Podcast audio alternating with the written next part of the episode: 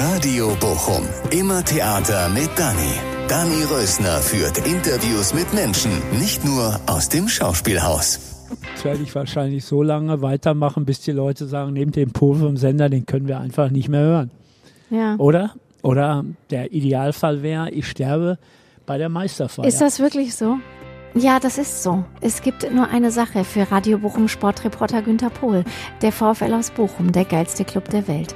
Seit 33 Jahren berichtet er jeden Samstag live aus dem Stadion für uns. Was steckt da für ein Typ hinter? Was ist mit der Liebe? Was ist mit seinen Hobbys? Und wie ist es überhaupt dazu gekommen? So, Wer hätte das gedacht? Grünes Kanapé, erstes Date im Schauspiel aus Bochum. Und es ist gar nicht, wie ich angekündigt habe, eine Frau, sondern es ist noch besser. Es ist Günther Pohl.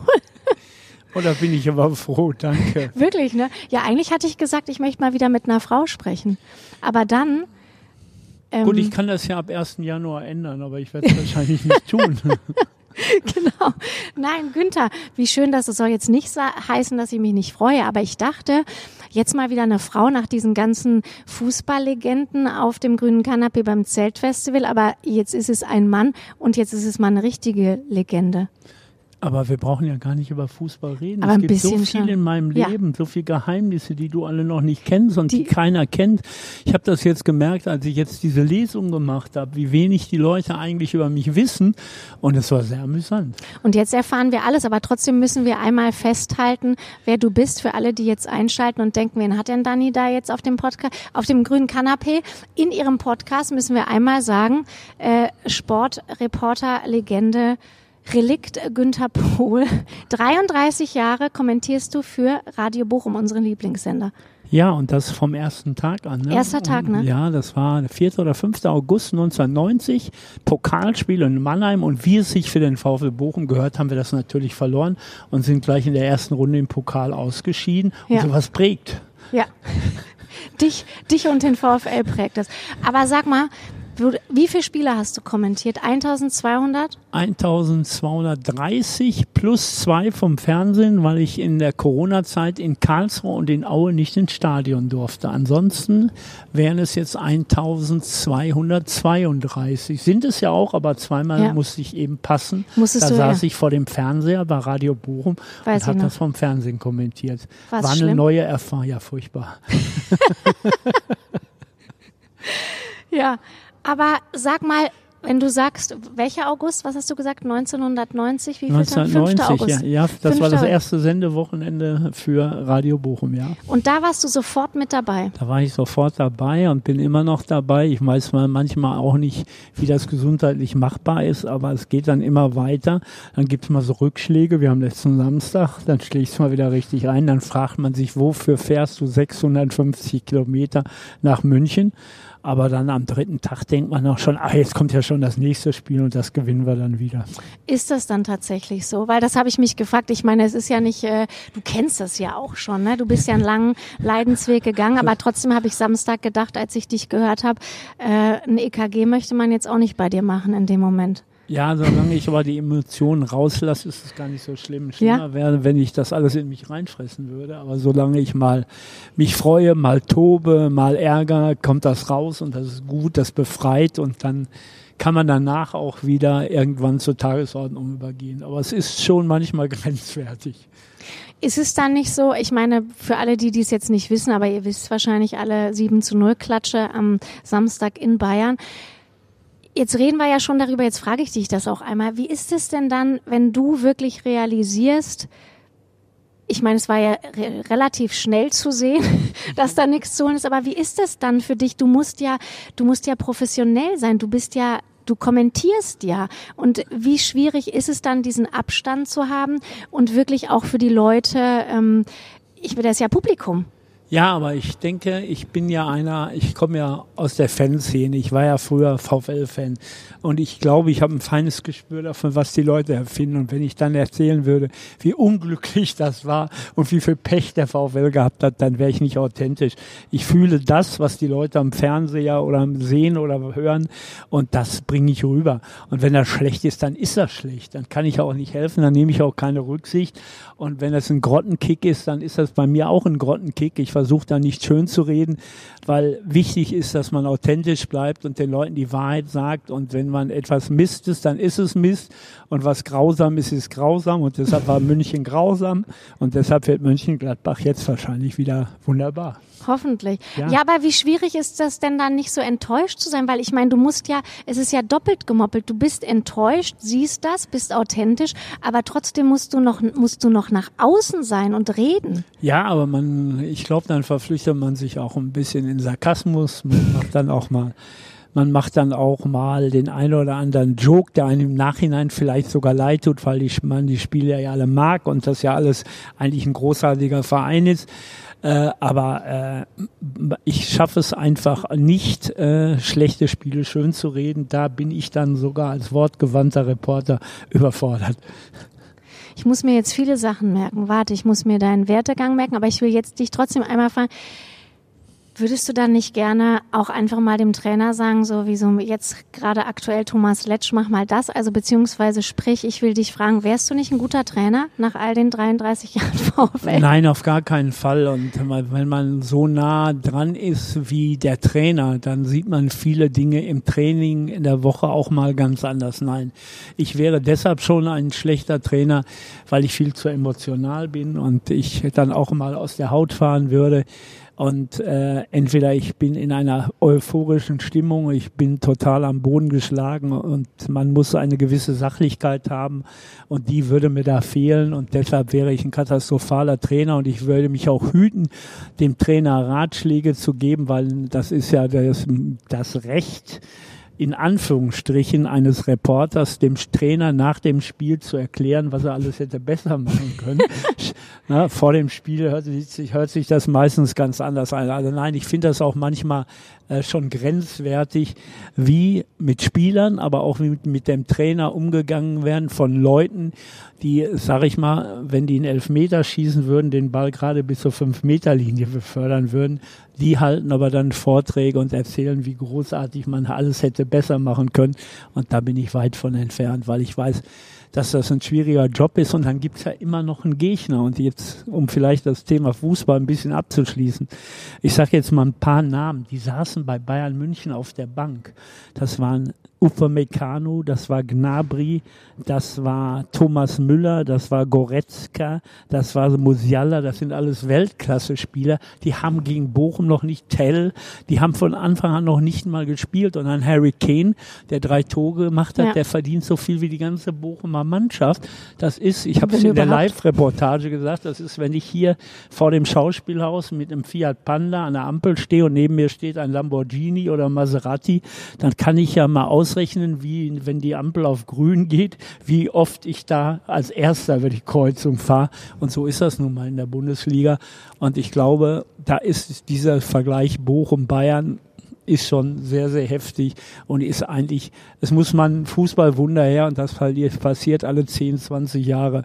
Und damit sollte man auch die Erklärung dafür haben, warum es dann nicht klappt. Ob es dann vier, fünf, sechs oder sieben werden, ist letztlich auch egal. Der VfL kommt gegen Bayern in von 100 Spielen vielleicht mal bei einem Spiel für eine Überraschung in Frage. Die gab es ja auch 2021. Ja, ne? und jetzt müssen wir wahrscheinlich wieder zehn Jahre warten. Genau. Ja, ich wundere mich ja immer, ich jetzt so, ne, ich meine, Günther, du weißt ja, ich habe gefährliches Halbwissen. Ich wundere mich ja dann immer, warum man da dann überhaupt so draufhaut. Ich meine, die müssen doch dann gegen Mainz gewinnen und gegen Bayern nicht. Aber sag mal überhaupt, wie ist es überhaupt mit so jemandem zu reden, wie mit mir so? Jetzt fährt wieder hier, das ist obligatorisch hier, immer.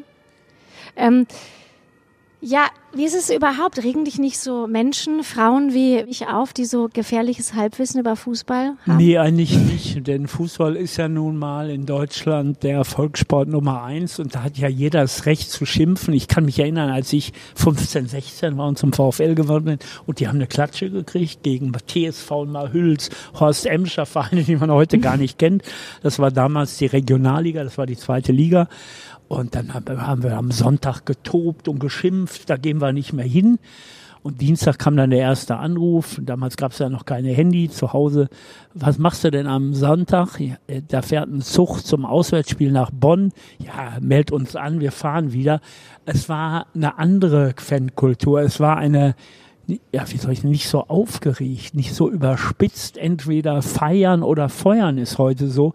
Und mir fehlt manchmal auch gerade in den sozialen Medien so das gesunde Mittelmaß. Da sind Leute, die man ja dann namentlich verfolgt, die sind dann nach einem Spiel, was der VfL gewonnen hat, begeistert und sind dann eine Woche später gnadenlos. Und Ja. dieses, die so ein bisschen die Mitte, so von Ja. jedem nicht so hoch und die fehlt mir ein bisschen. Und diese äh, Kultur ist mir ein bisschen abhanden gekommen. Es ist entweder nur noch draufhauen oder loben, aber so ein sachliches, ist ja auch, ist Fußball ist ja Emotion, ist ja auch ganz schön, aber es ist manchmal doch unterste Schublade. Gnadenlos finde ich ein gutes Wort dabei. Aber sag mal, was hat sich denn am meisten verändert? Ich meine, du bist jetzt so lang dabei.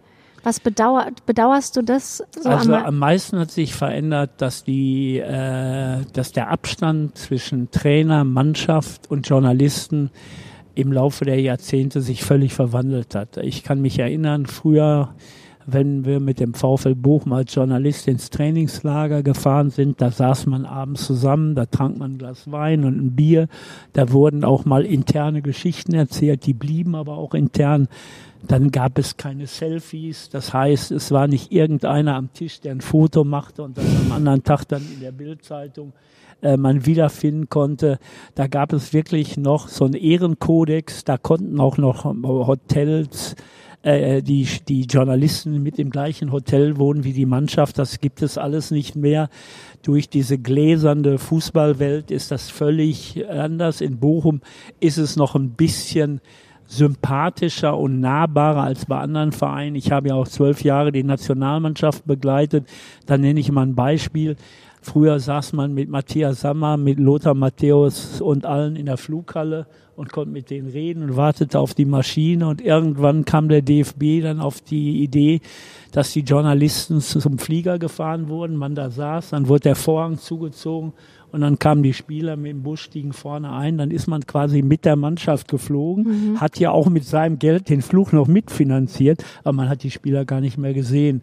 Und das ist in dem Laufe der Jahre so extrem geworden, dass ich auch nicht mehr bei der Nationalmannschaft arbeiten möchte, genauso wie ich nicht mehr bei anderen Vereinen wie Dortmund oder Gelsenkirchen arbeiten möchte, wo hinter Zäunen trainiert wird, wo die Kinder gar keine kaum oder fast gar nicht die Möglichkeit haben, ein Autogramm oder ein Selfie zu machen. Da ist hier in Bochum noch doch so ziemlich heile Welt. Und wenn mir so ein 18-jähriger Bengel, der gut Fußball spielen kann, aber der mir, wenn ich mit meinem Mikrofon von Radio Bochum da stehe und sage, darf ich mal drei Fragen stellen? Und der sagt mir, nee, ich muss zum Friseur, dann wäre das, dann wäre das wirklich mein letzter Arbeitstag, weil ich könnte da nicht mehr in den Spiegel gucken und dann würde ich was anderes machen, dann würde ich Pförtner machen oder irgendwas. Aber äh, da Pförtner hier am Schauspielhaus ist ein guter Job. ja, oder hier so äh, Kanapé rumsitzen. Ja. So.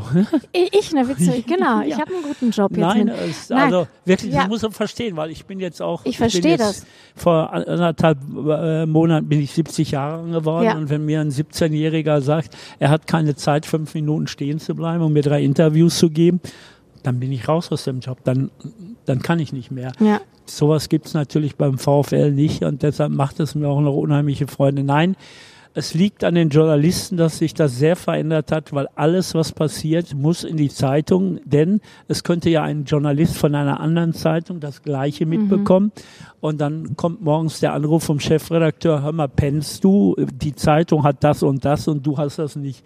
Und das ist natürlich äh, eigentlich schade, aber es wird sich auch nicht mehr ändern. Und nachdem jeder mit dem Selfie arbeitet und so, ist es so gläsern der Fußball, ja, dass es fast schon unanständig ist. Wie ist denn das überhaupt, ähm, wenn, was ist denn so der sympathischste Verein, also außer jetzt VfL Bochum, wenn du, wo fährst du denn am liebsten hin? Kannst du sowas sagen? München? Wie ist denn das, da- wie ist denn da die Stimme? Das interessiert mich wirklich. Also bei, bei Bayern muss man natürlich auch ein Verständnis haben, da die Presse, aber die haben ja eine eigene Presse-Social-Media-Abteilung, die der VfL hat, die produzieren ja ihre Geschichten quasi für sich selber. Äh, die, das Medienaufkommen ist unendlich, also die können gar nicht alle Interviewwünsche und alles erfüllen. Und das ist eine das ist einfach eine andere Fußballwelt. Das ist eine der besten Mannschaften in Europa, vielleicht sogar der Welt. Und da ist man, äh, ist man einer unter ferner Liefen. Da gibt es kaum einen Journalisten, der da Telefonnummern hat. Und das ist noch eine andere Welt. Ich habe jetzt Leon Goretzka, der kam dann und Günther Nase voll, weil er, weil er mich noch kennt und mein Gesicht sah. Aber äh, da gibt es diese Kontakte, die es hier gibt, die gibt es da nicht. Also das ist auch schwer vergleichbar. Ich glaube, der VfL Bochum ist einer der ganz wenigen Vereine in der ersten, ich sag sogar in der zweiten Liga, wo die Fans nach dem Training oder vor dem Training noch ein Selfie machen können, Autogramme bekommen, wenn öffentliches Training ist. Und das ist ja mhm. bestimmt mindestens zweimal die Woche. Der VfL ist immer noch ein Club zum Anfassen und das macht den VfL so sympathisch.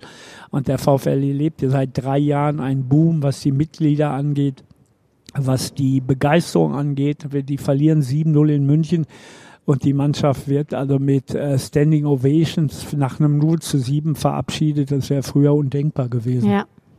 Meinst du, der VfL ist auch so ein Verein zum Anfassen, weil du daran beteiligt bist? Weißt du, was ich meine? Du machst, du machst das ja aus. Hier in dieser Stadt läuft jeden Samstag ja, Günther Pohl, VfL, du machst ihn nah, ja, du machst ihn ich, nahbar. Weißt du, was ich meine? Das gibt's ja auch nicht in jeder Stadt. Wo Nein, gibt's denn das? Ist schon richtig. Günther, wirklich? Nein, aber ich bin da wirklich ein kleines Rädchen. Ich übertrage eigentlich ja nur das, was ich sehe und die Protagonisten spielen beim VfL. Und ich habe das große Glück, dass ich mein Hobby zum Beruf gemacht habe, dass ich den VfL begleiten kann, dass ich äh, dem VfL nahestehe eben seit meinem ersten Spiel, das habe ich glaube ich 65 gesehen.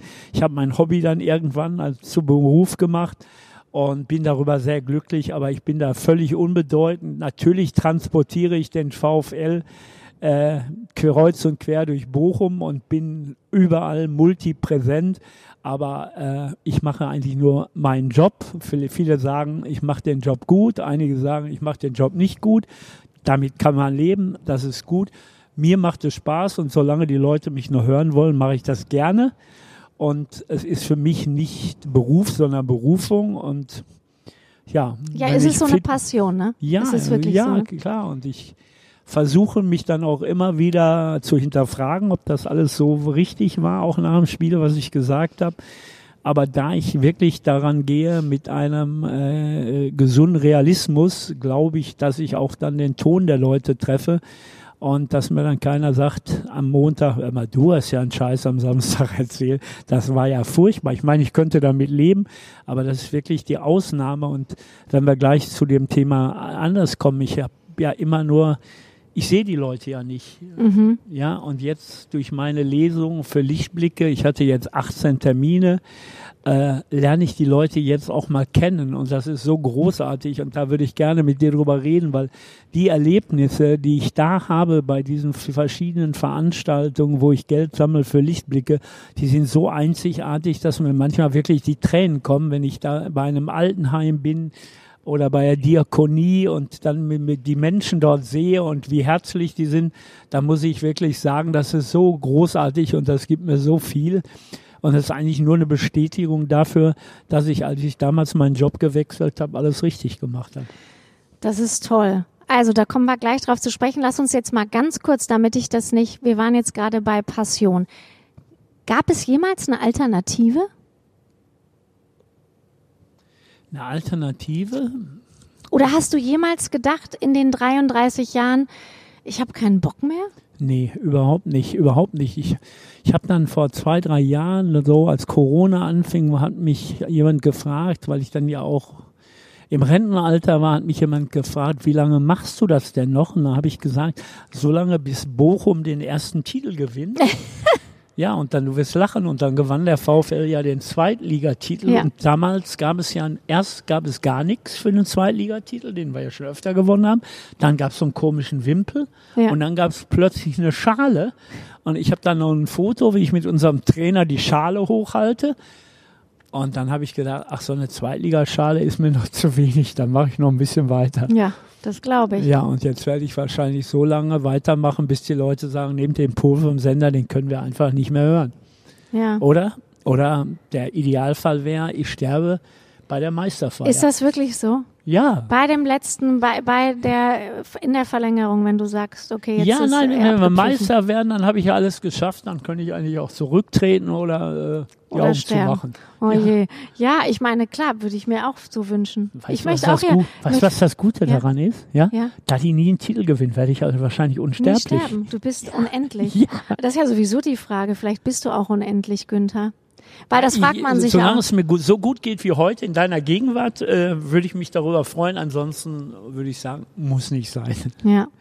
Aber warte mal, was wollte ich jetzt sagen? Wo waren wir jetzt? Warte, sag's mir. Ja, wir waren darum, dass wir jetzt endlich Passion, vom Thema Alternativ, Fußball warte, so langsam gleich, wegkommen. gleich. Alter, warte, Alternativ. Wir waren bei Alternative. Nee, das hast du, es gab, nein, du hast vor zwei Jahren, da waren wir. Aber vorher oder auch mittendrin, gab es jemals, dass du zum Beispiel gedacht hast, ich werde Lehrer, Trainer, äh, keine Ahnung, werde ähm, Nee, ich hab Schauspieler. Nee, ich habe ja in einem anderen Be Schauspieler bin ich ja. Schauspieler bin ich ja. Schauspieler bin ich ja manchmal am Radio, äh, bin ich ja auch äh, Komödiant, Schauspieler, kann man ja alles sagen. Äh, ich habe ja auch mal einen ganz anderen Beruf gelernt und einen ganz anderen Welchen? Beruf ausgeübt. Äh, ich war mal Büroleiter von 25 Damen im Alter von 18 bis Damen. 65 Jahren Nur Damen. Nur Damen als Büroleiter in der Verwaltung bei Karstadt und war da Büroleiter bei Karstadt und da waren nur Damen, ja. Und äh, ich glaube, es war genauso anstrengend, äh, mit 25 Damen zu kommunizieren, wie ein Spiel mit einem 0 zu 7 zu übertragen. Wie und was war, warum warst du da, was für was warst du da Leiter? Einfach für Karstadt hier in Bochum? Nein, Äh, ich war bei Karstadt in Gelsenkirchen-Bur und war da Substitut des Bürola Bürochefs, also des Organisationsleiters und habe dann äh, in der Verwaltung 25 äh, Damen sitzen gehabt und davon war ich der Chef, ja. und dann, Gelernter Beruf, Bürokaufmann. krass, und dann hast du gedacht, die 25 Damen sind mir zu viel, ich nehme mir lieber elf Freunde, die ich Ja, kommentiere.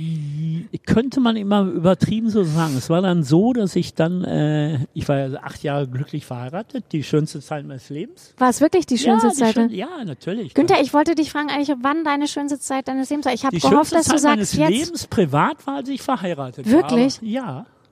Ja, das war toll. Das war alles super. Und dann ging es eben schief. Und Wegen des VfLs, oder? Nein, nein. Ich dachte, die wäre eifersüchtig gewesen. Nein, nein, nein, nein. Und dann äh, war ich plötzlich alleine.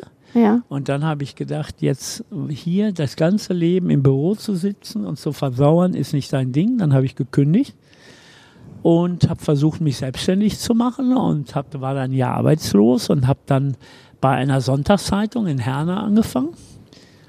Und das lief dann immer besser und dann kam die Zeit des Radios und des Privatradios und mein Kollege sagte, der schon für das öffentlich-rechtliche immer so als Springer gearbeitet hat, hat gesagt, mach du das doch auch. Und dann habe ich damit angefangen. Mach du das doch auch. Ja, Könnte man und- heute auch nicht mehr sagen. Nee, und dann habe ich dann angefangen und habe dann, ich sag mal so ein Beispiel, es war damals so, dass zum Beispiel der Westdeutsche Rundfunk, die hatten dann immer Konferenz mit allen Landesstationen. Und jeder Sender hat gesagt, welche Spiele er besetzt. Und weil in, in Nordrhein-Westfalen eben so viel war, bei Eishockey hat mal Volleyball, hatten die natürlich nicht genug Leute, um allen Wünschen, die aus den anderen Bundesländern kamen, gerecht zu werden. Ich sag mal ein Beispiel. Und dann spielte der THW Kiel bei Tusem Essen. Und dann suchte Radio Schleswig-Holstein, suchte dann einen, der da hinfährt und dann zwei, drei Einblendungen macht und einen Kommentar nach dem. Ja, und so bin ich dann reingerutscht und dann kam das Privatradio.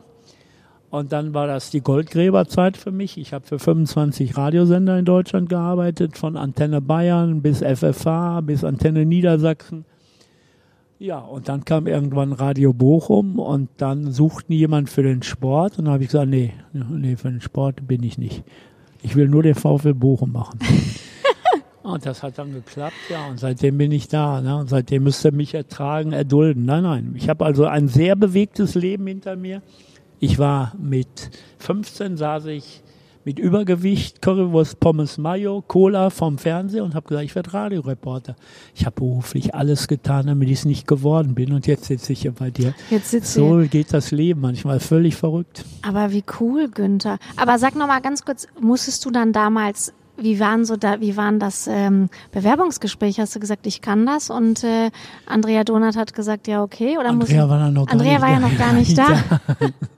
Nein, nein, nein, ich hatte ja, äh, ich hatte ja schon Referenzen. Ich hatte ja für den öffentlichen Rechtlichen, für den Bayerischen Rundfunk habe ich übertragen, für den Saarländischen Rundfunk habe ich übertragen, für den NDR habe ich übertragen, außer dem WDR eigentlich alle.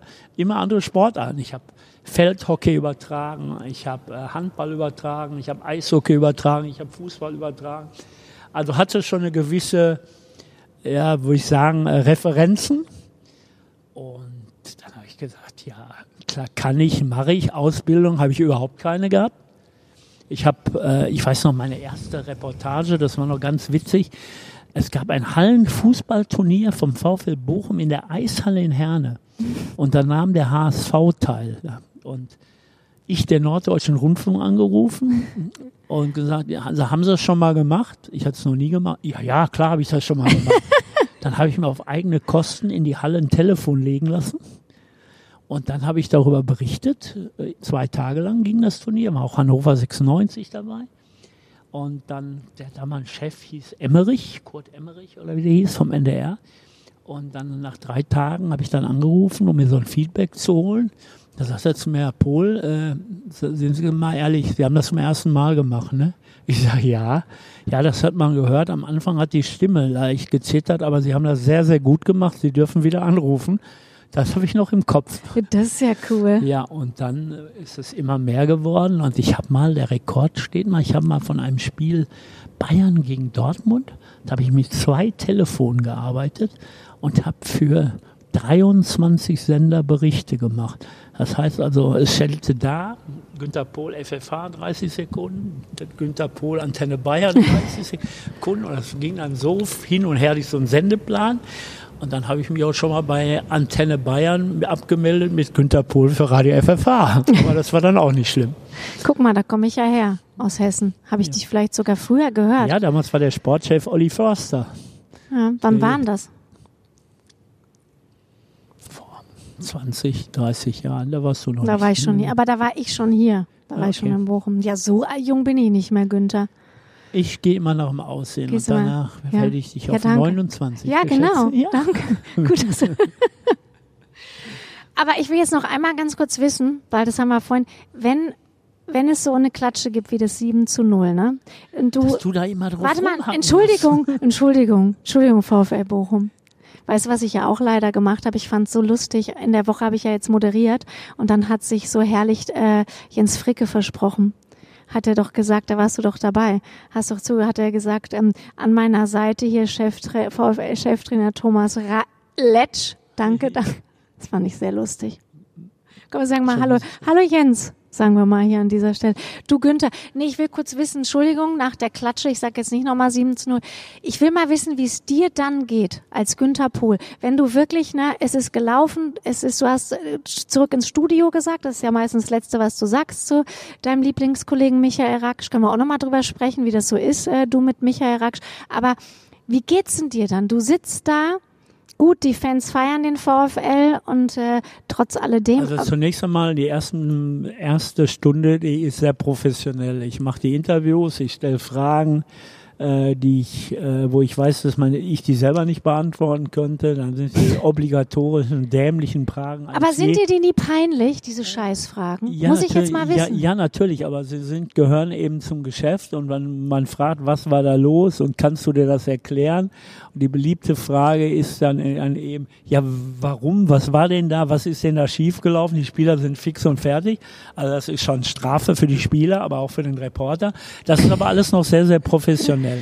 Und wenn dann die Arbeit getan ist, der Mannschaftsbus ist weg und ich bin dann mit dem Taxi zum Hotel gefahren in München und habe dann meine Sachen abgestellt und dann äh, kommst du so langsam zum Nachdenken und dann sagst du, vor zwei Jahren 7-0 verloren, letztes Jahr zu Hause 7-0 verloren, jetzt wieder 7-0 verloren. Was hat sich eigentlich geändert? Und dann wird man schon nachdenklich und dann kriegst du eine WhatsApp vom Bayern Fan, Bochum Bayern Fanclub, also Bochum Fanclub Bavaria. Wir sitzen in Schwabing, komm doch vorbei. Und es war lustig, weil bei der WhatsApp stand, dass man in Schwabing in der Kneipe sitzt, aber stand nicht der Name der Kneipe. Und ich wohnte ja in Schwabing und bin dann die paar Meter bis zur Münchner Freiheit gelaufen und habe dann so in die Kneipen hereingeguckt. Und dann sagte eine von dem Personal, was suchen Sie denn? Ja, ich habe hier so eine herrliche WhatsApp. Wir sind in Schwabing in der Kneipe, aber da steht kein Name. Und in der Sekunde hat er dann wohl gemerkt, dass ich mehrmals angerufen habe und dann sagt sie, wissen Sie, die Kneipe ist da genau gegenüber.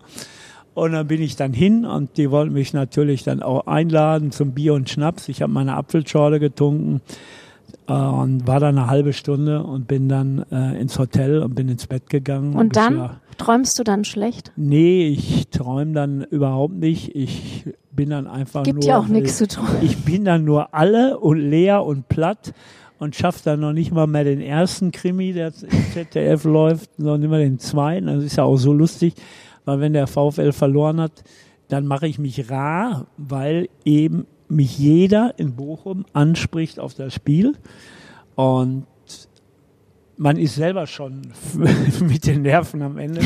Und wenn du dann 30 Mal, ey Günner, was war da los? Und Günner weiß es ja auch nicht und deshalb bleibt Günner zu Hause samstags und guckt dann Krimi. Und es war überhaupt ein einziges Mal, dass ich nach einem Sieg im Bett lag und nicht rausgegangen bin. Das ist ganz lustig. Das ist noch gar nicht lange her. Im März war ich im Krankenhaus. Und ich hatte Ausgang vom Professor. Ich durfte das Spiel übertragen, aber hatte die Auflage, um 8 Uhr wieder, um 20 Uhr wieder im Bett zu sein. Und war ja auch nicht schlimm, denn der VfL spielt gegen Leipzig und gegen VfL gegen Leipzig. Der VfL schießt gegen Leipzig so gut wie nie ein Tor und verliert in der Regel immer hoch. Aber Günther, was auch wirklich für eine Passion. Du lässt dich aus dem Krankenhaus entlassen, um ein Spiel ja, zu kommentieren. Ja, also ich meine. Aber ich musste, das, weil das so schön war und das, das ist, ja. Äh, das ist jetzt auch wirklich eine Geschichte, die, die ich in zehn Jahren noch erzählen werde, weil das ist so geil. Du musst dir vorstellen, also, ich fahre dahin, ich denke, bis nach dem Spiel, pack, fährst schnell mit dem Taxi nach Hause, bringst die Sachen weg, gehst wieder ins Bett.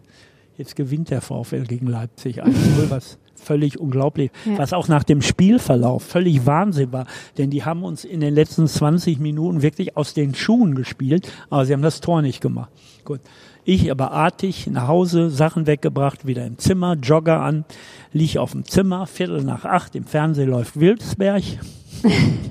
ich denk, wann hast du letzte Mal nach einem Erfolgserlebnis Samstagabend um Viertel nach dem Bett gelegen und Wilsberg geguckt? Und dann bekomme ich ein Foto von der Claudia aus dem Hufeisen und die schickt mir ein Foto, wie sie an der Theke mit Thomas Lett steht. Und da muss ich sagen, ich, ich habe so gelacht. Ja. Ich wusste nicht, ob ich lachen oder weinen sollte, aber du musst dir vorstellen, einmal im Leben gewinnt der VfL gegen Leipzig. Ja. Der ist so ungefähr so wie gegen Bayern.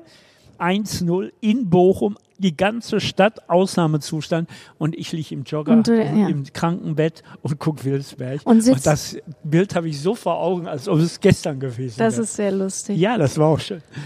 Trotz ähm, Mit Thomas, äh, bist du eigentlich mit jedem Trainer, apropos Thomas Letsch, mit dem was ja im Jammers essen, wie ich hörte? Und bist du mit, gehst du mit jedem Trainer mal so essen?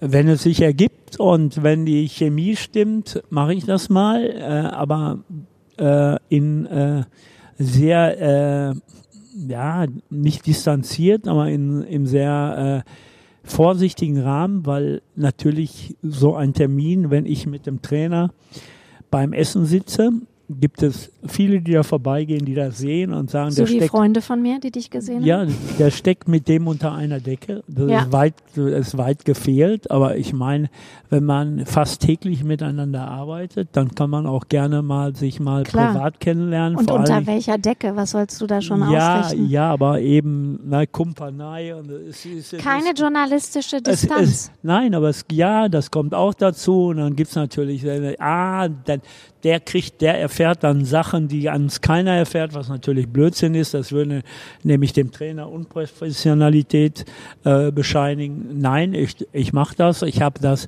mit den Trainern, mit denen ich mich verstanden habe, immer mal gemacht. Man macht das ja auch nicht jede Woche, sondern das war jetzt ein Jahr, war der Trainer da und dann haben wir das mal gemacht und vielleicht wird es wieder ein Jahr dauern. Der eine ist da zugänglicher, der andere weniger. Äh, Thomas Letsch ist da sehr korrekt, achtet sehr darauf, ja, aber er entwickelt natürlich auch ein Gespür für Sachen, wo er ein Vertrauensverhältnis aufbaut. Klar und wo es eben nicht ist. Also ich glaube nicht, dass Thomas Letsch äh, mit jedem essen gehen würde. Und das es gehört einfach äh, dann auch mal dazu, dass man sich eben auch mal austauscht über private Dinge, zum Beispiel jetzt über meine Aktionen, die ich plane und warum ich die mache. Also da wird dann nicht nur über Fußball gesprochen, sondern dann lerne ich den Menschen Thomas Letsch abseits vom Fußball kennen und er lernt mich kennen. Und ich meine, bei einer ähm, hoffentlich langen Zusammenarbeit gehört es einfach dazu. Hoffentlich, finde ich auch. Sag mal, Jetzt muss ich dich, aber wir kommen immer wieder zum Fußball, Günther. Aber was sollen wir auch tun? Ich meine, du bist eine Fußballlegende. Sag mal, ich will dich jetzt nicht fragen, wer dein Lieblingstrainer oder Spieler war, aber ich will mal wissen, wem du so am nahesten vielleicht standest. Gab es da jemanden? Ja, Klaus Topmüller. Ja? ja, dachte ich mir fast. Der war, war ja auch bei dir. Es war für mich, ja. für mich so ein, so ein Erlebnis, als letzte Woche beim Heimspiel gegen Eintracht Frankfurt äh, da sein Sohn saß, Dino Topmüller, den kenne ich, da war er fünf Jahre, da ging der an der Hand von seinem Papa, da war Dino Topmüller so. Und da merke ich erstmal, wie alt ich geworden bin. Und jetzt sitzt er mir als gestandener Bundesliga-Trainer beim VfL, er hat ja auch beim VfL gespielt und ja. sitzt mir da gegenüber. Nein, äh, also die schönste Zeit beim VfL war mit Klaus Topmüller. Ich hatte natürlich auch irre Zeiten mit Peter Neururer oder mit Marcel Koller. Aber wenn ich äh, von allen, mit denen ich das herzlichste Verhältnis hatte, ist zur Familie Topmöller und dieses Verhältnis existiert auch heute noch. Und wenn Klaus Topmöller nicht nochmal jetzt ins Krankenhaus muss, dann wird er auch zu meiner Gala kommen. Und also er war ja auch da, als ich mein erstes Buch genau, vorgestellt habe. Genau, nämlich hat. im Jammers, im besagten Jammers. Ne? Ja, da, na, da ist er extra aus Rievenich ja. mit Rosi gekommen, seiner Frau. Ich habe mit seiner Frau letzte Woche noch telefoniert. Ich habe auch mit Tommy, äh, dem anderen Sohn, telefoniert und äh, mit Dino. Also das ist schon ein sehr, sehr enges Verhältnis geworden, ja. Schön. Was ist so dein schönstes VfL-Erlebnis, wenn ich dich jetzt frage? War es tatsächlich das, wo ich dieses Jahr nicht da war? Die, der, der, der, als der Klassenerhalt geschafft wurde, da war ich in Freiburg und habe wirklich dich gehört in Freiburg und Also das schönste Erlebnis war, als wir mal gewonnen haben. Nein, das ist. Gibt es so eine, gibt so ein Ding, wo du sagst, das ist nicht, das ist nicht zu toppen mit dem VfL? Und da musst du mir gleich noch sagen, privat. Jetzt erstmal VfL und dann privat, dann dein schönstes Erlebnis. Also mein schönstes Erlebnis mit dem VfL Bochum, das liegt noch gar nicht so lange her, weil, weil die, das, was zuletzt passiert ist, also was noch jung ist, ist natürlich noch präsent. Ja? Das jetzt, wo ich sage, wo ich nicht da war, ne? Nein, nein, das also das schönste Erlebnis mit dem VfL war dieser Sieg vor einer vor einem Jahr in Dortmund 4-3 so. Und der Heimsieg gegen Bayern 4-2. Das waren die beiden tollsten Ergebnisse aus der jüngsten Vergangenheit. Natürlich der Aufstieg 71, der erste Aufstieg in die Bundesliga und natürlich die Europapokalspiele gegen Trabzon, Brügge und Amsterdam. Weil vorher hat der VfL ja nur mal im Sommer an dieser freiwilligen Intertoto-Runde teilgenommen. Das war nicht ganz so prickelnd. Also es gab schon ein paar, paar richtig tolle Sachen und tolle Erlebnisse. Und die feiert man ja. Mich fragt zum Beispiel immer einer, ja Günther, wenn ihr mal 1-0 gewinnt, ja gegen Waldhof Mannheim oder so, warum freust du dich denn so? Dann sage ich immer, du, ich weiß ja dann in dem Moment nicht, ob das überhaupt der letzte Sieg war. Und den muss man ja feiern. Und deshalb, jeder Sieg, äh, den der VfL gelingt, wird gefeiert, denn es könnte ja der letzte sein. Ja. Das ist meine Einstellung. Ja, ist ja auch schön. Und privat, was ist dein schönstes Erlebnis privat? Ja, privat, ja, habe ich eigentlich ein Privatleben, frage ja. ich mich. Ja, privat natürlich meine vielen Reisen, die ich gemacht habe. Ich bin ja zwölf Jahre, habe ich ja weltweit die deutsche Fußballnationalmannschaft begleitet. Von Mexiko bis Amerika, bis Albanien, Georgien, Moldawien. Und dadurch bin ich so ein bisschen äh, reisesüchtig geworden. Und ja, was war die, das Tollste? Ich glaube, die tollste Reise war drei Wochen Hawaii. Echt? Ja, weil es äh, Hawaii, jede Inselhopping, jede Insel ist anders und äh, es war einfach großartig. Liegt zwar schon jetzt wieder lange zurück. Also das Schönste ist immer dann, wenn ich in den Flieger steige und irgendwo in der Welt hinfliege und mir da eine schöne Zeit mache. Also abseits vom VfL ist für mich Reisen das Wichtigste. Ja, und was heißt auch abseits vom VfL? Ich meine, was ist denn eigentlich abseits vom VfL? Ich meine, wenn wir mal von samstags ausgehen, wenn wir jetzt mal Samstagmorgen überlegen, 16, 15.30 Uhr ist Spiel, 9.40 Uhr äh, Kollegengespräch, Radio Bochum. Dann, wie geht's dann weiter? Dann hast du 9 Uhr. An der Samstag. Jetzt. Samstag wie, ich will mal so eine Woche ja, mit dir ja, durch. Gut, also, 9.40 Uhr Kollegengespräch Radio Bochum. Dann, ja, äh, samstags eher lieber 8.40 Uhr, dann 11 Uhr gehe ich, wenn, wenn ich gut drauf bin und wenn ich nicht nervös bin, gucke ich mir von 11 bis 1 äh, ein Jugendspiel an. an Wir haben übrigens einen Samstag dann ein Kollegengespräch, wenn die gegen Gladbach spielen, habe ich Sendung. Ach so, okay. Ja, danach äh, mache ich es ruhig. Ich fahre ja? dann, ich fahre dann im Viertelverein zum Stadion, halb zwei macht das Stadion auf, dann bin ich schon da dann schließe ich meine Sachen an, dann führe ich viele Gespräche im Moment und ich hoffe, du kommst bald zu dem Thema ja, mit Sponsoren. Danach, so, ja. Äh, weil ich ja im Moment sehr engagiert in vielen Bereichen bin, was immer, Lichtblicke immer angeht. engagiert, immer. Immer und so. äh, führe dort Gespräche mit Sponsoren, auch wenn ich jetzt nicht für Lichtblicke, ich habe ja, mache ja auch noch Marketing. Und ja, dann sitze ich um drei an meinem Platz und nehme das hin, was ich da sehe. Wir machen Vorbericht, wir übertragen das Spiel nach dem Spiel in die Mixzone, mache die Spielerinterviews, dann zur Pressekonferenz und dann ist meistens schon anderthalb Stunden rum, bis ich oben im VIP-Raum bin und wenn ich mich dann umgucke, sind die meisten schon gegangen, dann führe ich aber noch ein paar Gespräche. Dann reise ich mit meinem Gepäck nach Hause und dann ist ganz entscheidend, wie das Spiel äh, ausgegangen ist. Bei einer Niederlage äh, schaue ich ins Fernsehprogramm. Guckst du Wilsberg? gucke ich Aber Wilsberg, nicht zu Ende? gucke ich Wilsberg oder was anderes, gehe ebenfalls selten vor die Tür. Sollte das Ergebnis erfolgreich sein, bestelle ich mir ein Taxi, fahre ins Jammers, trinke mit meinem Freund Stavos eine Flasche Wein und esse lecker und wenn die, die Stimmung sehr gut ist, dann verschlägt es mich auch noch ins Hufeisen. Und dann kann es, dann kann es auch mal hell werden, wenn ich nach Hause komme, aber immer noch in dem Gedanken, dass ich ja um 9.40 Uhr das Wort zum Sonntag für Radio Bochum sprechen muss und da muss ich ja wieder fit sein. Früher hörte sich das manchmal sehr gequält an. Wie früh stehst du denn auf, wenn du 9.40 Uhr, ganz ehrlich, 9.40 Uhr Kollegengespräch Radio Bochum? 9.30 Uhr. okay. 39. Ja. Früher hörte sich das sehr gequält an, da merkten die Leute, dass ich eben unterwegs war. Ja. Das haben die mir auch nicht übel genommen. Im Gegenteil, ich kriegte, wenn ich bei ganz nach einem Sieg, sage ich mal, über Dortmund am anderen Morgen bei klarer Stimme war und völlig korrekt und sauber gesprochen haben, dann kam so ein Anruf von Freunden, ey, sag mal, Günther, was ist denn mit dir los? Bist du krank? Warum? ja, du bist ja völlig fit. Und nach dem Sieg gegen Dortmund haben sie dich eingeschlossen, hast deinen Hausschlüssel verloren. Ja, wirklich, so ist das. Also, das war auch authentisch, war, dass Günther, wenn der VfL gewonnen hatte, schlecht bei Stimme war. Ich habe dann immer gesagt, ich bin erkältet oder Ja, ja, ja. Äh, ich habe durchgefeiert und es hat mir, außer vielleicht, vielleicht früher mal, auch früher mal, Andrea, Ansonsten hat mir das niemand übel genommen. Das gehört Außer einfach Andrea, zu, aber, Günther, ja. zu Günther Pohl gehörte einfach, dass der nach dem Sieg schlecht bei Stimme war am anderen Tag. Und wie pegelst du dich dann hoch? Denkst du dann so, es gibt nur eine Sache? ja, ja, nein, es gibt ja, nein, wir, mein, mein Freund Stavros vom Jammers, der hat ja mal in einer, bei einer Feier, der hat das ja ein bisschen anders formuliert. Der, hat, der sagt immer, es gibt viele Dinge, aber nur eine Sache. Mhm. Ja, und die kennen wir ja alle. Ja, und jetzt sag mal, pass auf, jetzt müssen wir, damit du noch zu deiner Gala hier endlich mal kommst. Deshalb Sonntag, hier. Sonntag, Sonntag, ja, aber auch, weil ich dich kennenlernen will. Guck ja, mal, ich weiß schon, weiß schon. meinem Privatleben. Du hast gar nicht gefragt, was ich für ein Schüler war. Doch, das frage ich. soll, ich, soll ich dir mal was sagen? Das Du habe ich mir tatsächlich, sein. ich habe es mir tatsächlich aufgeschrieben. Kindheit und Schu was du Ganz für ein Schüler warst. Aber jetzt warte, das mal, du sagst jetzt ganz schnell, Sonntag ist dann 49 Kollegengespräch. Dann bist du in so einem Fall, wenn sie verloren haben gegen Bayern. Entschuldigung, ich sag's nochmal. Was machst du dann? Den ganzen Tag Serien gucken?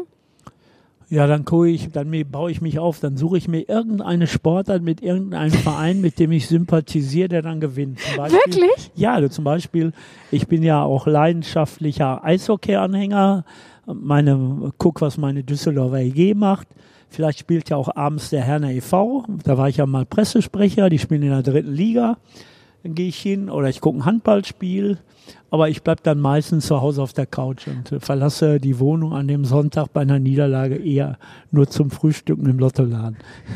Und dann baust du dich auf und es ist Montag. Und spätestens montags denkst du, jetzt gegen Gladbach wird's doch.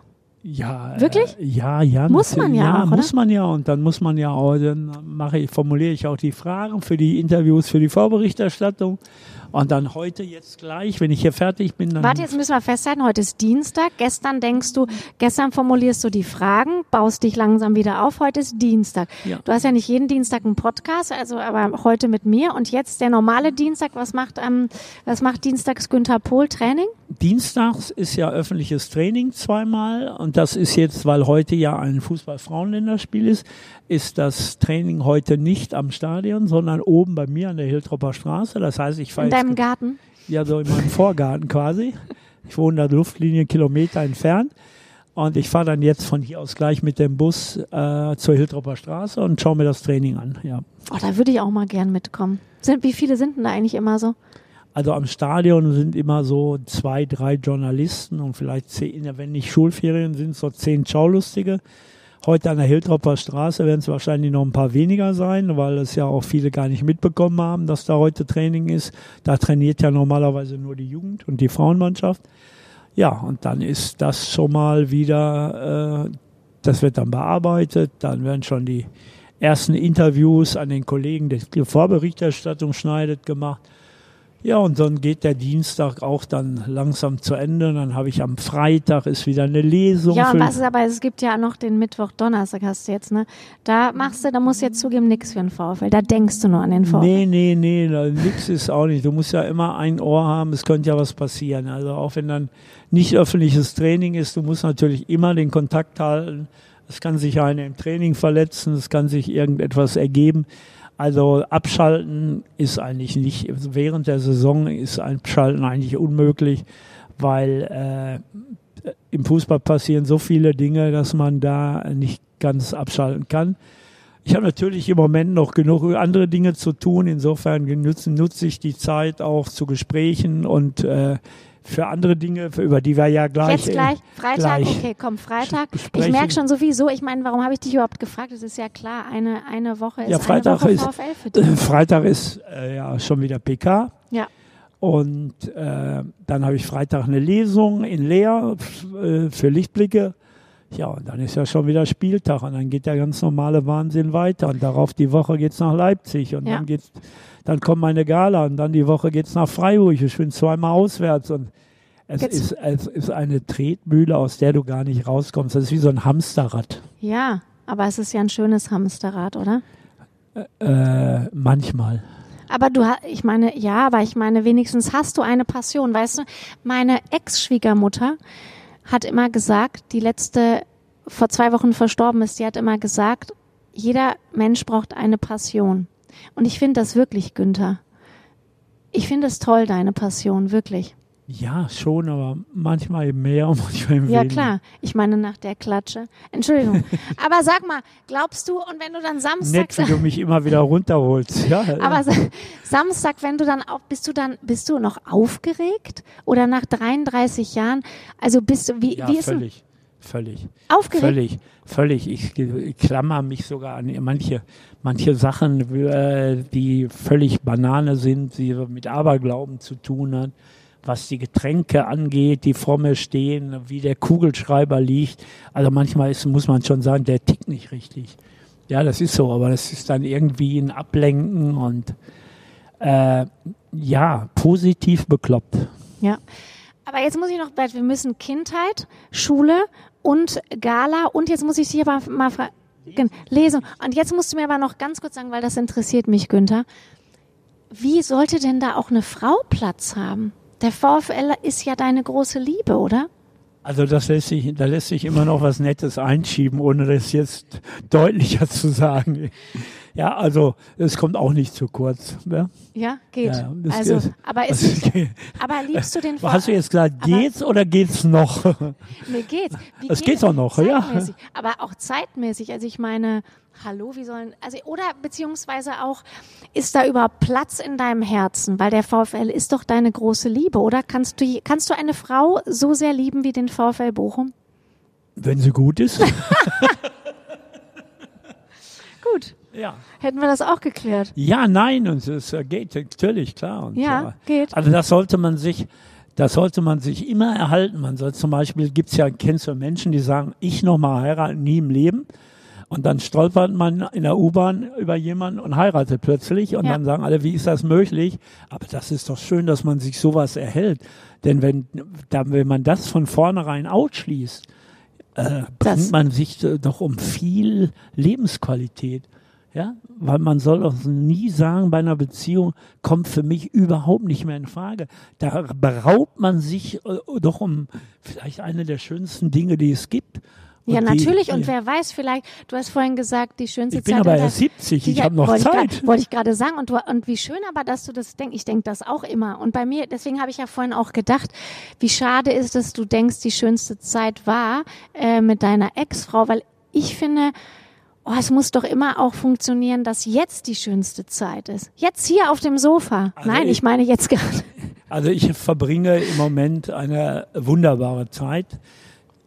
Da kommen wir gleich ja zu, äh, weil ich, immer, weil ich im Moment äh, so viel Zuneigung und Herzlichkeit empfinde bei meinen Lesungen, dass mich manchmal echt das nicht nur vom, vom, vom äh, grünen äh, Sofa oder von der Couch haut, sondern dass mich dann auch fast die Tränen in die Augen treibt, weil das, was ich jetzt bei diesen 18 Veranstaltungen erlebt habe, äh, gibt mir so viel und ist so lang. Und ich bin dann wirklich äh, geflasht, wenn ich nach Hause komme, wenn ich dann die Sparbüchse aufmache. Und wenn ich das Geld zähle und die Fotos poste und verschicke, das ist so großartig. Und das Und jetzt müssen wir aber Kann sagen, jetzt bleiben wir auch dabei. Es hört sich jetzt an wie Dagobert, aber du sammelst es ja nicht für dich, sondern, und jetzt machen wir direkt, weil du gerade gesagt hast, es macht dich so glücklich, aber es macht dich ja glücklich, weil du machst es ja für den guten Zweck. Und jetzt machen wir mal die Überleitung. Kindheit machen wir gleich. Gut, dann fangen wir mal Jetzt an, machen wir- fangen wir wie, mal die, an. Wie die Geschichte entstanden Genau. ist. Also jetzt erstmal zu dieser Geschichte mit den Lesungen. Genau. Also vor einem Jahr spricht mich Ja, beziehungsweise sie fängt noch früher an. Du hast ja ein Buch geschrieben. Jetzt, also 2019 ist es rausgekommen, ne? Und daraus liest du ja, ne? ja und nein, es ist ja noch ist ja eigentlich eine Neuauflage, die erschienen ist, äh, nachdem die erste vergriffen war. Und ich habe gesagt, Neuauflage nur, wenn wir auch die letzten drei Jahre, die der VfL ja sehr erfolgreich gestaltet hat, dort einbauen mit 20 Seiten. Und dann ist eben diese Neuauflage erschienen vor Weihnachten. Gut, und damit war eigentlich alles okay. Die Neuauflage 20 Seiten. Ich brauchte kein schlechtes Gewissen ab. Wir hatten einen neuen Titel. Es war natürlich im Grunde das alte Buch, aber eben mit vielen neuen Geschichten. Sag mal, wie es heißt. Äh, damals dieses VfL für, Für Klugscheißer? Klugscheißer und jetzt VfL lustige Geschichten. Schlage mich tot. und äh, jetzt kommt die Geschichte mit, wie es zu diesen Lesungen gekommen ist. Also mich hat ein Friseur gefragt, der seinen Laden abgegeben hat. Der schneidet in einem Altenheim in Bochum, äh, Hiltrop, den älteren Leuten Jahre, ob ich die nicht mal eine Stunde bespaßen könnte, wären auch ein paar VfLer. Dann bin ich dahin, habe diese alten Leute unterhalten, habe keine Sparbüchse mitgehabt, kein Geld gesammelt, habe das gemacht, das war schön. Dann hatte ich eine Anfrage von einem Fanclub, ein paar Tage später, im Haus Göke in Grumme, 70 Leute. Und dann da denke ich, Mensch, auch habe ich auch mit Andrea gesprochen. Ich denke, Mensch, vielleicht könnte man da mal so eine Serie rausmachen. Donat, unsere Chefredakteurin, für alle, die es nicht Ja, wissen, ja? und äh, habe gedacht, vielleicht können wir eine Serie machen. Dann habe ich bei der Sparkasse zwei Sparbüchsen gekauft, die habe ich genannt Atta und Woshi. Und bin dann. Müssen wir das erklären? Nee, muss man nicht. Also muss man nicht erkennen. Also Atta Lamek und Darius Wosch muss man nicht erklären. Ja. Gut, die beiden Sparschweine habe ich dann mitgenommen und dann habe ich ein paar hundert Euro bei der ersten Lesung, die dann quasi das Startsignal war für meine Lesetour. Und dann hatte Andrea Donat und ich die Idee, wir machen da eine Serie raus. Und dann gab es einen Werbespot, den ich dann auch besprochen habe. Und ich habe gesagt, also Günther Pohl kann man mieten. Ich komme zu Hochzeiten, zu Beerdigungen, zu Scheidungen, zu Geburtstagen. Hat dich schon mal jemand zu einer Scheidung eingeladen? Äh, noch nicht, aber zu einer Hochzeit. Aber da bin ich nicht hin, weil an dem Tag spielte Bochum gegen Eintracht Frankfurt. Und ich habe gedacht, das Spiel war um 18 Uhr vor zwei Wochen. Und habe ich, bis sie mit der Arbeit fertig ist, Mitternacht. Und ob ich da noch Geschichten erzählen soll, Ja. Glaube ich, würde nicht ganz Vor allen Dingen, passen. wenn die verlieren, Günther. Das geht ja gar nicht. Nein, nein. Und vor allen Dingen, wenn die alle betrunken sind auf einer Ja. Hochzeit. Ach so, dann. Ja. das, ne? Also das ging Ja. nicht. Und, und äh, ich war auf Geburtstagen, ich war beim Kanu-Club, ich war in Altenheim, ich war auf dem Kinderfußballtag, ich war bei einem Knobelverein im Schrebergarten. Ich kenne jetzt schon drei Schrebergärten in Bochum, wo ich gar nicht wusste, dass es sowas gibt. Und es war einfach großartig und ich hatte so gedacht, drei, vier Termine, vielleicht fünf, vielleicht sechs Termine und dann bin ich damit durch. Und dann habe ich gedacht, wenn ich da so 2000 Euro sammle, dann wäre das schon großartig. Ja. Mittlerweile äh, habe ich am kommenden Freitag meinen 19. Termin. Ich habe das Geld nach der Sammlung immer gleich gezählt und am anderen Tag unter dem Namen der Veranstaltung eingezahlt.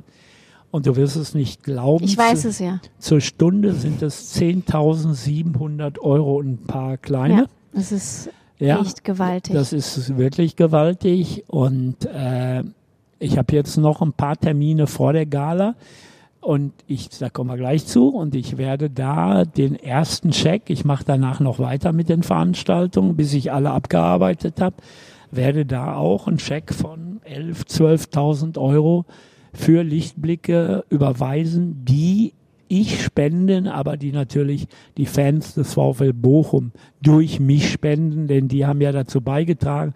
Und da gab es so viele schöne Geschichten. Ich komme da hin in den Schrebergarten, da sitzen sechs Pärchen. Und ich saß noch nicht, liegt mir einer einen Umschlag mit 1000 Euro auf den Tisch. Spende von der Firma sowieso. Dann haben die die Knobelkasse geplündert und dann bin ich aus diesem Schrebergarten mit 1800 und ich weiß nicht mehr, Ja, 40 Wahnsinn. Euro rausgegangen. Ich war in der Diakonie, da haben, da waren 20 Damen, die waren alle so um die 80, 90 mit Rollator. Die haben dann, als ich kam, haben die gesungen, Glück auf, der Steiger kommt. Und als ich gegangen bin, auf Wiedersehen, Gänsehaut. Ich war letztens bei, einer, bei einem Altenheim, die haben dann 85 Euro, das ist für die ja viel Geld Klar. gespendet. Da wird die, auch wenn wie die war gar, das, wie gar war das nichts denn im. Altenheim? War das gut? Es war wunderbar. Die haben dann Grönemeyer gespielt und dann waren auch ein Schalker da, der kam dann nach dem Spiel mit dem Rollator, schüttelte mir die Hand und sagte, das war großartig. Und das war so schön. Und auch hat- wenn ich da gar kein Geld mit um. Ich war jetzt mittlerweile in drei Altenheim und das hat so einen Eindruck hinterlassen und die Menschen sind sowas von nett und freundlich. Und ich spüre da so eine, so ein Miteinander, muss ich sagen, haut mich um. Jetzt hast du das ja schon äh, vor zehn Jahren gemacht, als du 60 geworden bist, da hast du ja deine Trikots äh, versteigert, Ja. ne? Und jetzt wirst du, bist du 70 geworden und jetzt, äh, Ah, Nicht, ne? nee, gar nicht. Also ich wusste das okay. noch nicht. Also ich dachte Ja. 50, Günther. Aber ja, genau. Aber ich habe dich das schon auf Sendung gefragt, als wir letztens äh, ein Interview on Air hatten. Aber ich frag's dich nochmal. Warum machst du das? Einmal bin ich in Nordrhein-Westfalen geboren, einmal bin ich ein Kind des Ruhrgebiets, einmal bin ich gebürtiger Bochumer. Ich habe immer in Bochum gelebt. Ich hoffe, ich bleibe noch ein paar Jahre hier in Bochum. Ja, denn ich werde hier in Bochum irgendwann dann auch sterben. Und äh, Lichtblicke ist ja dafür da, dass das Geld in Nordrhein-Westfalen bleibt. Und das ist mir sehr wichtig, weil ich glaube, es gibt genug Politiker, die um die Welt reisen und unsere Steuergelder sinnvoll und unsinnvoll oder großzügig mit beiden Händen äh, verschenken. Und ich glaube, dass es genug Not vor der Haustür ist und man sollte auch mal vor die Haustür gucken.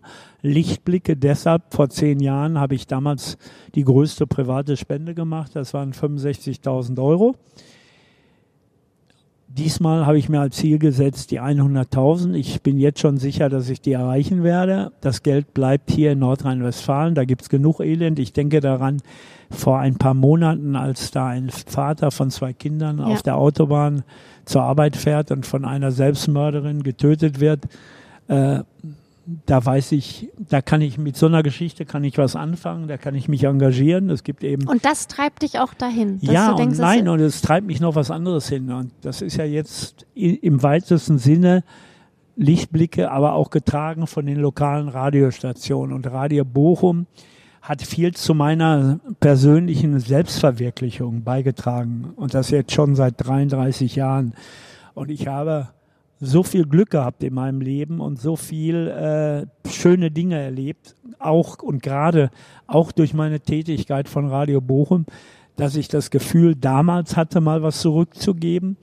Es ist eine mörderische Arbeit, so eine Gala ja, zu organisieren. Natürlich. Und äh, danach war ich fix und fertig und habe gesagt, nie wieder. ja, und dann wird man 65, 66 und dann so mit 68 denkt man dann, ach, du könntest doch eigentlich noch mal versuchen, was zu machen.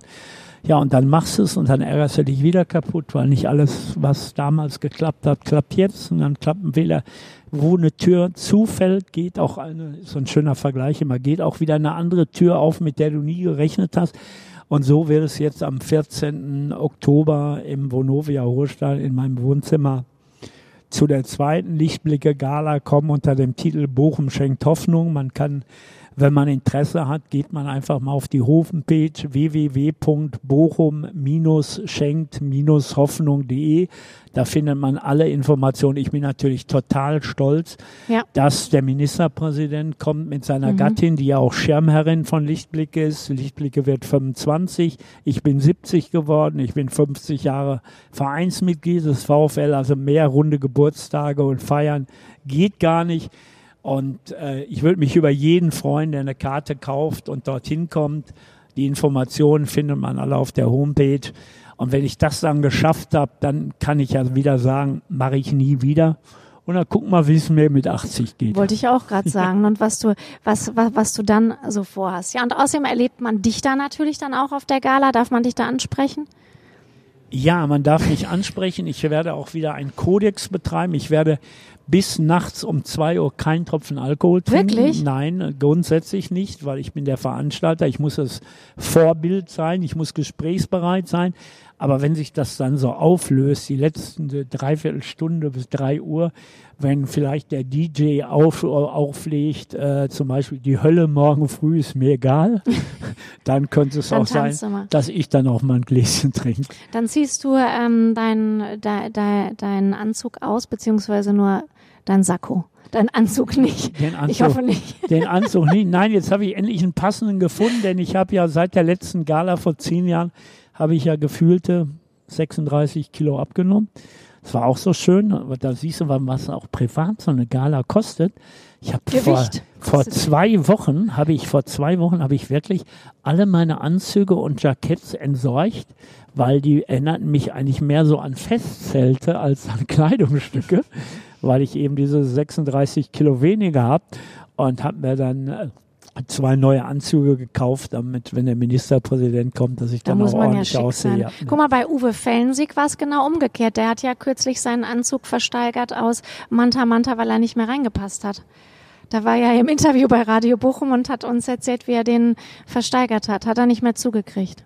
Das ist Grüße, Uwe. Entschuldigung, aber ja. es ist ja bekannt. Ja, ne, und ich habe ja auch mit Uwe gesprochen, aber da hatte ich ihn morgens vorm Frühstück auf dem falschen Fuß erwischt. Da sagt er, ich muss erstmal wach werden. Aber ich gehe auch davon aus, dass Uwe auch zu meiner Gala kommen wird, wie vielleicht der andere oder andere aus der Welt des Fußballs kommen wird. Das entscheidet sich ja meistens immer kurzfristig. Es wird bestimmt insgesamt eine sehr, sehr nette Veranstaltung, die ich nur empfehlen kann. Ja. Und unabhängig davon mache ich natürlich meine Lesung noch bis zum Ende des Jahres. Habe sogar schon drei Versprechen abgegeben, dass ich im Januar noch komme, obwohl ich da eigentlich Schluss machen wollte, aber weil kein anderer Termin zu finden war. Und dann habe ich auch persönlich was dazu beigetragen, denn ich habe immerhin schon jetzt 18 Abende dafür geopfert, wäre das falsche Wort, weil das war so schön und so toll und du müsstest, wenn du Lust hast, einfach mal zu einer Gala mitkommen. Es gibt noch so Lesung, äh, meinst du? Lesung mitkommen. Ja, ja Entschuldigung, verspreche, weil es auch immer für mich ist es innerlich ist auch es eine, eine Gala. Gala. Ja, ich mache zum Beispiel noch einen Termin in der historischen Straßenbahn von der Burgestra Ich mache am Ja, kommenden, da komme ich gerne. ich komme am Sonntag, mache ich eine Veranstaltung im La Mesa, im, im Restaurant. Mhm. Ich habe noch eine im Palmgarten und dann bei Ich Fußball. wollte, ja, ich wollte ja schon ins 360 kommen. Ich komme auf jeden Fall nochmal, Günther. Wird das, aber jetzt äh, müssen wir mal wieder, müssen wir hier, was heißt mal wieder, wir müssen bald einen Abschluss finden. Ich habe noch gar nicht alles gefragt. Wird das am Samstag eigentlich auch eine Gala? Ja, fragt sie nur für wen. Wie war deine Kindheit, Günther? Meine Kindheit war sehr turbulent. Ich war natürlich immer unterwegs in Sachen Fußball. Ich war einer der schlechtesten Schüler, die jemals die Heinrich von Kleist Schule besucht hat. Ich hatte nur Fußball im Kopf und bin normalerweise muss man ja das Gymnasium verlassen, wenn man zweimal hängen bleibt. Ich hatte das Riesenpech, dass mein Vater mit dem Direktor befreundet war. Ich musste also wirklich dreimal hängen bleiben, damit ich endlich diese Schule verlassen konnte. Habe ich geschafft. Ich habe vor zehn Jahren habe ich einen Joke gemacht. Da habe ich bei der Gala mein Zeugnis der Untertertia vorgelesen. Und noch heute sprechen mich die Leute an, dass das ein Riesengag gewesen wäre, weil die mir nicht geglaubt haben, dass das das Originalzeugnis war. Das war dann so wie die Noten früher. Ich weiß nicht, ob du dich im Sport auskennst, im Eiskunstlaufen. Da gab es damals ja die berühmten Eiskunstläufer aus Russland und Kilius Bäumler. Geguckt, geguckt halt, ne? Kilius Bäumler und da, da, die Noten, die waren immer so 5,9, 5,8, 6,0 und so sah mein Zeugnis von eigentlich von Gleichschule aus.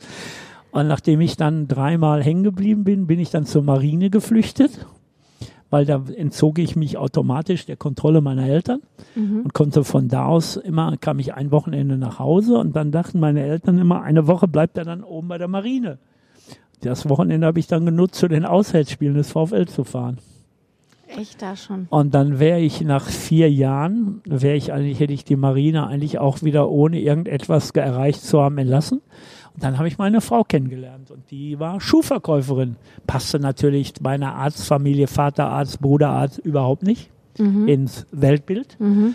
Ja, und dann habe ich es meiner Familie gezeigt. Ich habe meine mittlere Reife wiederholt in der Abendschule, ich habe mein Abitur gemacht, ich habe meine Ausbildung zum Bürokaufmann gemacht und habe das Mit den alles 25 Frauen zusammengearbeitet.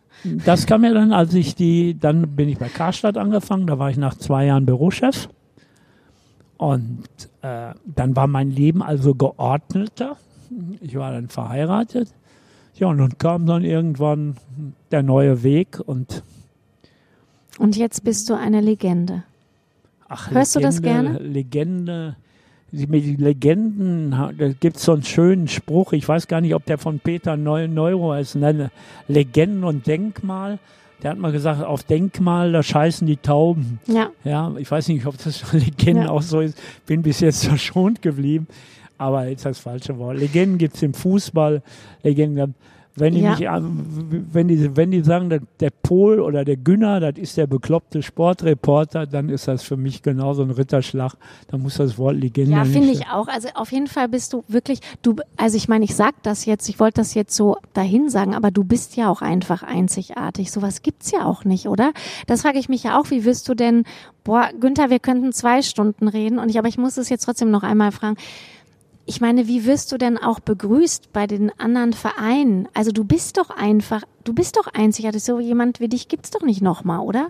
Die kennen ja wahrscheinlich alle schon ewig. Also alle nicht, aber ich kenne sehr viele, auch bei auswärtigen Vereinen und die, äh, die Journalisten, die älteren Journalisten, die ihren Verein eben auch schon sehr, sehr lange begleiten, die kennen mich. Ich habe natürlich dadurch, dass es im Fußball ja immer wieder Wechsel gibt zwischen den Vereinen, kennen mich natürlich auch welche von anderen Vereinen. Ich habe jetzt das Pech, Beispiel in Dresden, äh, Quatsch, in Dresden, in Leipzig, da ist Maxi Eberl, der ja beim VfL gespielt hat und Ruven Schröder, der beim VfL gespielt hat, die hatte ich natürlich zu meiner Gala eingeladen. Die haben leider absagen müssen, weil sie zu dem Zeitpunkt mit der deutschen Nationalmannschaft in Boston sind am 14. Oktober. Und das ist im Fußball sind immer welche, irgendwelche Termine, es geht nicht. Aber die Kontakte sind äh, immer da. Sebastian Schinzelotz kann an dem Wochenende auch nicht, hat mir jetzt ein signiertes Trikot vom VfL Wolfsburg, das kam letzte Woche mit der Post geschickt. Also die Kontakte sind da und wenn die Kontakte da sind, dann muss man sich in seiner journalistischen Laufbahn zumindest korrekt verhalten haben, denn sonst gäbe es die nicht. Ich bin auch einer der, glaube ich, letzten im Journalismus, der von fast allen Fußballer seines Vereins die Telefonnummern hat. Und ich habe auch noch eben Telefonnummern von Nationalspielern, die schon gar nicht mehr in Bochum sind und mit denen ich auch noch kommuniziere. Also bei mir am Handy ist auch die Nummer von Leon Goretzka und von Christoph. Kannst du mir gleich mal geben? Nee, nee, die kriegt nee, keiner. Nein, und das ist ja auch ein Zeichen der Wertschätzung, weil ja. das nicht mehr der Normalfall ist. Ja. Ja, das kann ich mir vorstellen. Ja, also normalerweise geht alles nur noch über die Medienabteilung der Vereine direkte Kontakte sind eigentlich unerwünscht und tendieren gegen Null. Und da lebe ich hier in Bochum wirklich noch in einer Wohlfühloase. Aber vielleicht fühle ich mich auch deshalb nicht wie 70, sondern wie 69. Hängt dir Bochum mal zum Hals raus, der Song? Ich meine, wie oft hast du den Song jetzt gehört? Also und nur im Stadion alleine. Sprechen wir, sprechen nein, wir gar nicht nein, von. Nein, nie. Aber ist es immer noch Gänsehaut? Oder Im, Im Stadion ja, wenn ich es morgens im Radio höre, dann eher mit dem Schmunzeln, weil dann weiß ich, da kommt irgendwas mit dem VfL. Genau. Ja, äh, aber im Stadion immer noch Gänsehaut und jetzt Wirklich? auch die, Bewusst? Auch, ja, ja, und auch die, wenn du jetzt die neuen Spieler so hörst und die, die das auch immer wieder betonen, das sind nicht irgendwelche Lippenbekenntnisse, das ist einfach so, weil das ist schon, ist schon einzigartig und es gibt ja nun auch ein paar, paar Hymnen, die einen durchaus ansprechen kann. Der, während die 80 Prozent der Fußballlieder ja einfach furchtbar sind, ja. die gespielt werden, ja, äh, gibt es so ein paar, die Gänsehaut verbreiten. Zum Beispiel, auch wenn ich den Verein so gar nichts mit am Hut habe, mit Nina Hagen, Eisern Union ja, in Berlin so. und so. Das sind, gibt schon ein paar, paar, die man hören kann, aber gerade bei Vereinen, die dann vielleicht auch nicht erste Liga spielen. Da sind also schon manche Lieder sind einfach nur furchtbar. Ja, finde ich auch. So, vorletzte, nee, letzte Frage vielleicht. Was denkt keiner von dir? Also gibt es irgendwas, Dass ich was ein du. sehr sensibler Mensch Doch, bin. das denke ich von dir. Ich, ich denke es schon mal. Nee, aber noch was. Gibt es irgendein, gibt's irgendein Geheimnis? Zum Beispiel, hast du ein Boot in, Ham in Hamburg oder strickst du gerne?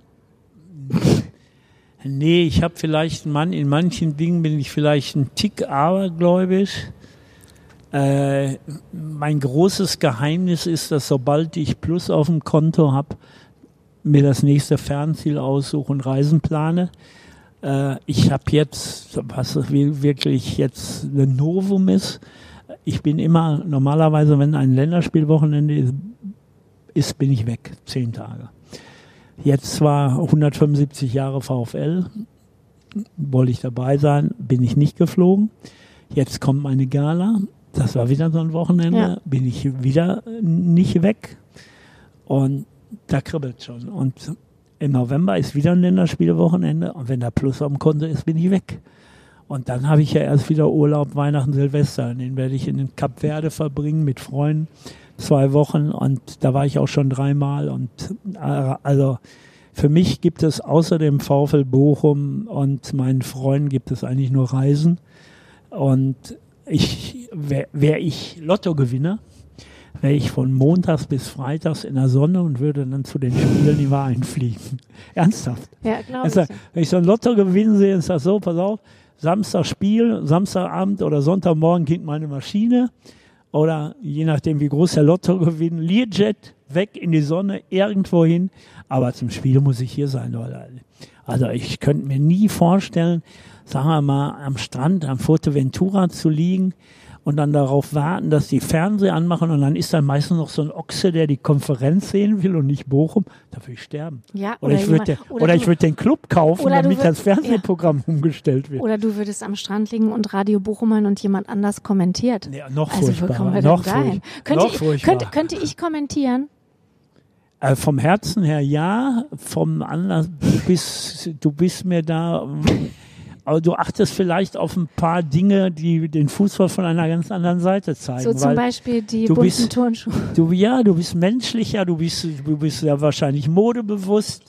Du achtest auf das Outfit. Vielleicht ging dann so ein bisschen der Fußball da unter. Ich Äh, könnte einschätzen, aber- könnte ich noch, ob sie gut genug kämpfen, das könnte ich. Aber Da- ich könnte Dreierkette könnte ich nicht gut erklären. Ach, Und ich könnte nicht gut erklären, das kannst du mir jetzt nochmal erklären. Oh Günther, wir hören gar nicht auf. Handspiel. Wann gibt's denn Elfmeter? Verstehe ich nicht. Versteht doch keiner. Wann denn dann jetzt? Also Handspiel, wenn der Schiedsrichter Handspiel pfeift und der Videoassistent das überprüft. Ja. Manchmal ist es für, auch für einen, der sich so viele, viele Jahrzehnte damit beschäftigt, Genau. nicht zu erklären. Und äh, man wie, auf Seefahrt sagt man, liegt man in Gottes Hand, aber beim Fußball, äh, das sind die letzten Geheimnisse, die wahrscheinlich nie gelüftet werden. Wahrscheinlich werden alle vier, ja, fünf Jahre wieder neue Bestimmungen Ja. gemacht. Es ist manchmal sehr, sehr nervig und ich habe jetzt wieder ein, zum Beispiel, wenn ich sehe, wie es diesen Handelfmeter gegen Ornetz war, der dann im Genau. Fallen den Ball dann an den Arm kriegt. Ja, das meine wenn ich, weil das das, Elf- weil wenn das der Elfmeter ist, ja. Wenn es die Regel so ist, ja, aber man muss die Regel ja nicht verstehen. ja, siehst du, von da, das könnte ich dann kommentieren, weil ich es ja auch nicht verstehen würde. Günther, wir müssen jetzt aufhören. Ja, Leider. Vervollständige, mach's mit dem Doppelpass. am Samstag Borussia Mönchengladbach nass. Genau. Günther, das war total schön mit dir. Es hat mir auch sehr viel Spaß gemacht, weil wir nicht nur über Fußball geredet Ja, haben. fast. Fast, ja, fast. Mit mir nicht über Fußball zu reden, ist ja auch ein kleines Kunststück. Ja. Kurios war, dass ich mich bemüht habe, nicht über Fußball zu reden. Und ich mich nicht. Und, und du dich nicht. Aber insofern ist noch eine Menge bei rübergekommen. Ich glaube, ich habe ein bisschen Einblick in mein Inneres gegeben, was mir sehr wichtig war, weil mich doch alles mit Fußball doch auch sehr oft oberflächlich Ja. ist. Und dass dahinter auch ein Mensch steckt, der auch andere Dinge im Kopf hat, wie Reisen, wie Charity, wie das Gefühl aufzunehmen, von den Leuten gemocht zu werden, wie bei diesen Lesungen. Ja. Und wenn ich dann bei der Gala meine Ansprache halte, also ich werde sprechen, die Frau Wüst, die Frau des Ministerpräsidenten, wird eine kurze Rede halten, dann gibt es ein Grußwort vom Aufsichtsratsvorsitzenden. Und wenn ich dann zu Wort komme, werde ich mich sehr kurz fassen, damit das Buffet nicht zu kurz kommt. Und wenn ich dann da stehe und in diesen vollen, hoffentlich vollen, ausverkauften Saal blicke, dann äh, Wirst du weinen? zumindest nah dran sein und versuchen, das zu überspielen, aber dann, dann macht sich so im Hinterkopf äh, bemerkbar das Wort geschafft. Ja. Und geschafft bin ich dann am Ja. Abend danach auch. Das kann ich dir sicher sein. Und ich verspreche auch, dass ich das nächste halbe Jahr dann nicht an einer Neuauflage denken werde. So, Günther, Glück auf. Glück auf. Danke. Radio Bochum. Immer Theater mit Dani. Unser neuer Podcast.